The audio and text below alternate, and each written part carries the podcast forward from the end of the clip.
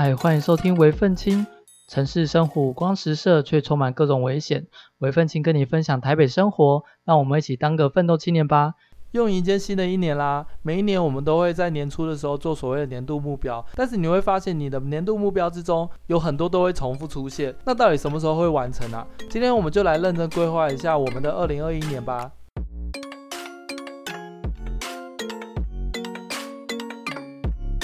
嗨，不知道大家二零二零过得如何？那我想要先分享一下我的二零二零，一个积极一直想要做些什么，但是意外却很多的一年。在年初的时候，我去听了一场电销，我就买了一堂课程，是在教怎么做网络商店的。那我承认，我当下听完的时候，其实真的是被 PUA 了，因为我就是有一种冲动，就觉得说，哎，这个东西我可以做，于是我就花了大钱买下来。那当然，事后想想是有点后悔，因为那个价钱真的是蛮贵的，它一堂课就要五万块，对。是五万块，蛮贵的。好，那当然它的内容并不是说不好，所以我也没有打算去退款它，应该会在今年花点时间去把它看完。很多人就会问说，哎，我明明是二零二零年初的时候买的课程，为什么二零二零年都没有看？那你花了一年都没有看，你应该今年也不会看了吧？嗯，主要是因为就像我一开始讲的，我的二零二零有非常多意外，我后来决定先以参加一个读书会为主，所以电商这个课程我就把它延到比较后面再来去看，因为它是网络上的课程，其实我。我随时看都可以。那再来，我要先解释一下我参加那个读书会。他那个读书会主要是在教人家怎么去用更有逻辑性思考，还有去增加你的演讲啊或思考能力。参加那个读书会。也改变我的各方面状态非常多，我觉得这是我二零二零年一个最大的收获。健康方面的话，我自己在两年前因为工作压力太大的关系，然后还有生活习惯不良，有一天我在办公室趴着睡午觉，一起来却发现我整个颜面神经不会动，嘴巴完全张不开。当下是有点吓到，感觉有点像是脱臼，可是人家的脱臼是嘴巴合不起来，可是我却是嘴巴无力张不开。但是我去找了中医跟西医，还有各大 X 光啊什么。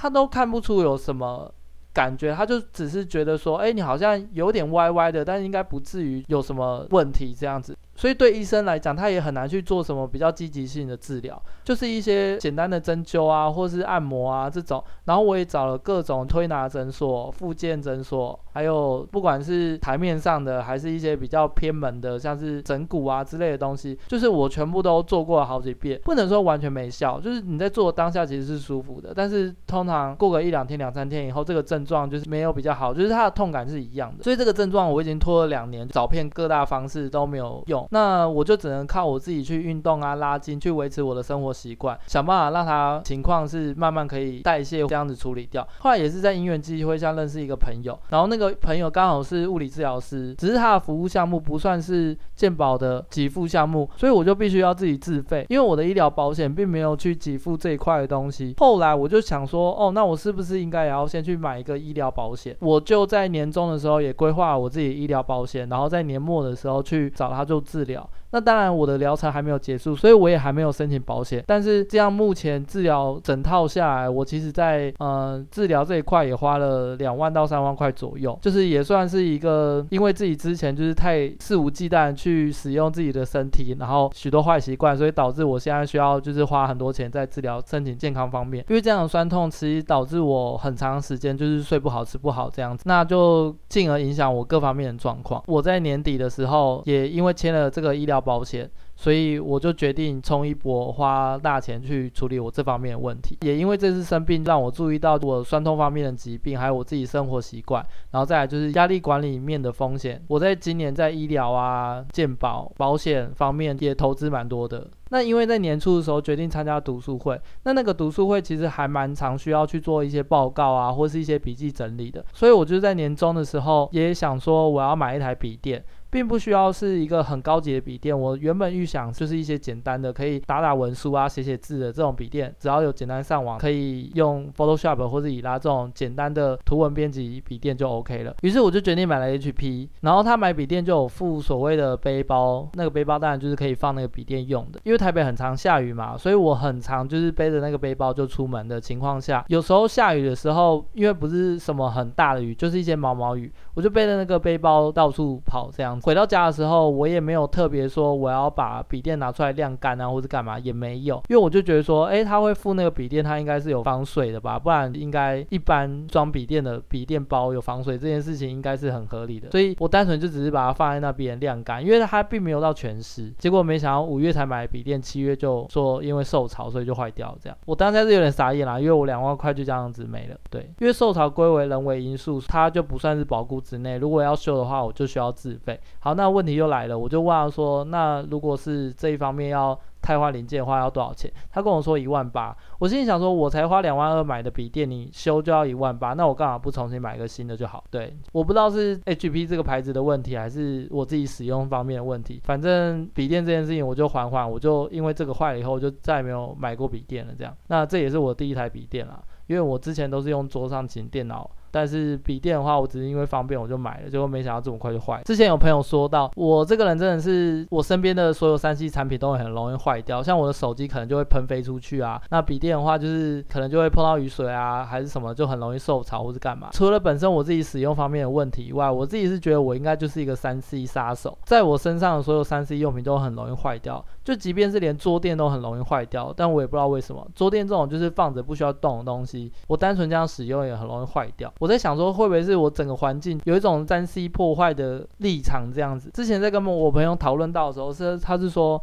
可能是因为我的生命力就是比这些三 C 用品还要强吧。譬如说，他出门的时候，他就会觉得啊，走路好累哦，而且他又没有什么车。然后再来，他出门所有活动做捷运啊，如果太远的话，他也会不想动。真的没有捷运的话，他可能就会叫 Uber。以这种情况下，他就不太会有所谓的手机喷飞出去这种状况。因为我的手机喷飞最常都是在我骑机车的时候，并不是因为我在骑机车的时候用它，而是可能就是你骑一骑机车架，刚好你踩到一个坑，它没有抓力不牢，它可能就喷飞出去了。或是有各种意外，我的意外就是永远比别人多这样子。然后或者我住的环境，因为我自己本身对潮湿或是一些状况，我没有特别的去在意。以这种情况下，可能我的电脑啊，或者我的 3C 产品跟我在同个空间下，它就比我本人更容易坏。可是有些人他就是在看房子之后，他就会很注意说，哎，这个空气好不好啊？这个通风好不好，或者干嘛？并不是说我都没有注意啦，只能说我自己本身有很多情况下不会过敏，我就不会去特别的在意，只要能过得去就好。这样，有些人他房间可能会二。四小时都开着除湿机，就是我我可能就不会这样做，导致我身边所有的周遭电器比我本身更容易坏。虽然我自己本身也因为健康关系也坏掉了啦，对，可能这方面我需要自己更加注意。再来，我想要分享一个二零二零年真的可以代表我很衰的一件事情。平常我在公司下午四点的时候会有吃水果的习惯，当天可能是因为我早上喝了一瓶优酪乳，快接近下午四点的时候肚子就有点痛，那我就想说。那既然也到下午四点了，那我是不是就顺便去茶水间切个水果，顺便去上个厕所？于是呢，我就准备好我所有东西，就往公司外面走去。因为实在是有点急，所以在开门的过程中就不小心手滑，于是玻璃瓶就掉到地上打破了。可是因为当下实在是觉得有点快憋不住了，所以我就把东西往茶水间一放，我就冲去厕所了。就想说，那我上完厕所再回来处理这件事情。结果没想到隔壁间有个妈妈桑，一走出来看到门口有碎玻璃。他就大喊：“天哪，谁这么没有公德心？玻璃掉到地板上也不会整理！”就喊得很大声，于是就引来了他自己公司的内部人员。还有我们公司的人员走出来看，然后他就继续接着大喊：“一定是你们这家公司的人啦！怎么这么没有公德心？打破玻璃不会跟人家讲哦，然后怎么样？”他就喊得很大声，这样，因为他喊得很大声，所以我老板也出来看了。因为我本身就是在厕所拉肚子嘛，因为厕所其实都听得到他们在喊什么东西。其中我有一个同事呢，就回他说：“这件事情都还不知道发生什么事情，哎，你有必要这样子这么大声吗？”然后那位大妈也不爽，他就说：“我这样哪有大声？我有很大声吗？”那我老板在旁边也是有点傻眼啦，就想说到底是谁这样？那因为其实公司的同事大概也都知道，我大概那个时候会去弄水果还是什么的，就有人看到说，哎，有看到是我们自己内部人员走出去打破那个玻璃这样。那因为我在蹲在马桶上面嘛。啊，肚子又痛，然后外面又因为我的关系吵得乱糟糟一片。我当下有一种哭笑不得的感觉。我明明就只是一个很简单，我打破我自己的玻璃盘子这件事情，而且公司大楼也都还是会有扫地清洁人员。其实如果看到的话，你就请扫地清洁阿姨清一下也 OK。我没有想到因为这件事情搞到两方的老板都出来，每个情绪都高涨成这样，我真的是傻眼到不行。觉得这件事情就足以证明我的二零二零是真的蛮衰的。再的话，我的二零二零做了许多第一次的事情，最大应该就是我买了第一张股票吧。之前我自己分享过嘛，学会投资理财也是其中一件很重要的事情。现在回头来看，其实我的投报率非常低。那有些人会说：“天哪，二零二零年买股票会赔钱的人真的是很少诶，因为你应该要在三月的时候跌到最底的时候买啊，你怎么会赔钱呢？”这样就是很多人是这种想法，说为什么我的投报率只有一趴这样子，比一般定存还低？但我只能说，因为毕竟是我自己第一次买股票，所以其实我还没有抓到我自己对于股票还有理财相关的个性。我其实不会去买一些就是太危险或者我自己不太懂的股票，所以其实我买的都是一些一些比较简单、比较保险、基本的一些大公司啊，或是零零五零、零零五六这种人家所谓的 ETF，就比较安全的股票。那为什么我即便买这么安全股票类型，还投报率走一趴呢？主要原因是因为之前刚开始买的时候，很怕有一种会错过机会的感觉，所以我很常会把本金很长只分两段我就买进了。譬如说。诶，我买了第一次我觉得可以进场的时，我就花了一半的钱，然后它稍微跌一点，或者它稍微涨一点，我又决定说，诶，那我应该要再把另外一半加进去。